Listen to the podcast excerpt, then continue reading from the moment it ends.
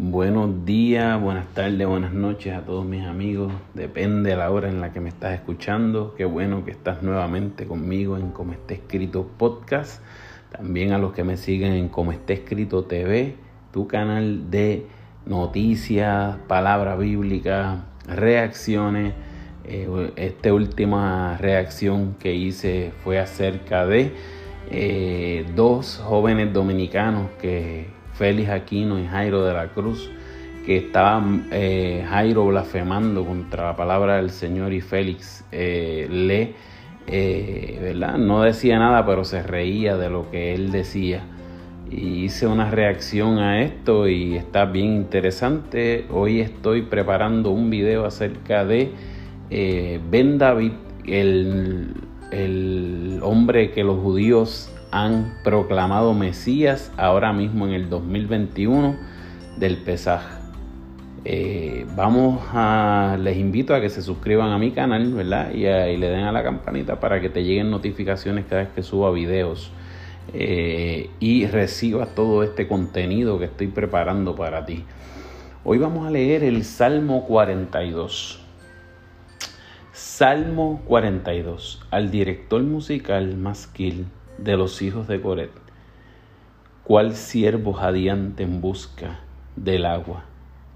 Así te busca, oh Dios, todo mi ser. Tengo sed de Dios, del Dios de la vida. ¿Cuándo podré presentarme ante Dios? Mis lágrimas son mi pan de día y de noche, mientras me echan en cara a todas horas. ¿Dónde está tu Dios? Recuerdo esto y me desahogo en, el, llanto. Yo solía ir con la multitud y la conducía a la casa de Dios. Entre voces de alegría y acciones de gracias, hacíamos gran celebración. ¿Por qué voy a inquietarme? ¿Por qué me voy a angustiar? En Dios pondré mi esperanza y todavía lo alabaré él es mi Salvador y mi Dios. Cuando yo leo este Salmo 42, eh, en el, la, la, Reina Valera 1960 dice, como el siervo brama por las corrientes de las aguas, así clama por ti, oh Dios, el alma mía. Mi alma tiene sed de ti, sed del Dios vivo.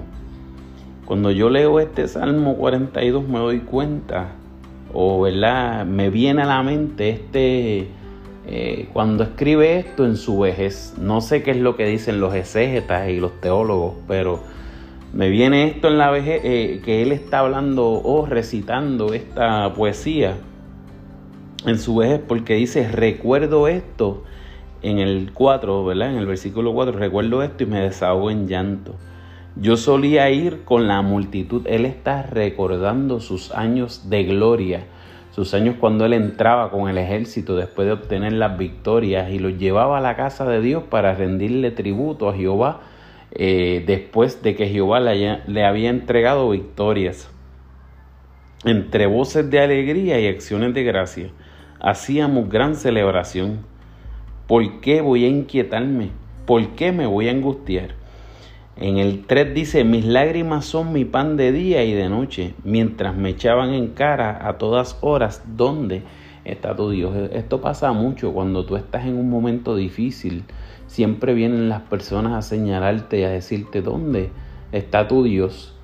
Eh, y algo que caracteriza ah, y que hace mover a Dios es la esperanza y la fe. Dice la Biblia que sin fe es imposible agradar a Dios.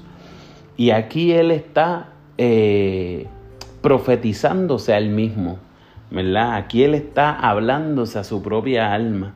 Y Él está este, primero haciendo una comparativa cuando el siervo viene del desierto con mucha sed. Cuando Él dice, como el siervo brama por las corrientes de las aguas. ¿Ve? El siervo venía del desierto sediento y venía bramando por corrientes de aguas para poder saciar la sed. Y él dice, así clama por ti, oh Dios, el alma mía.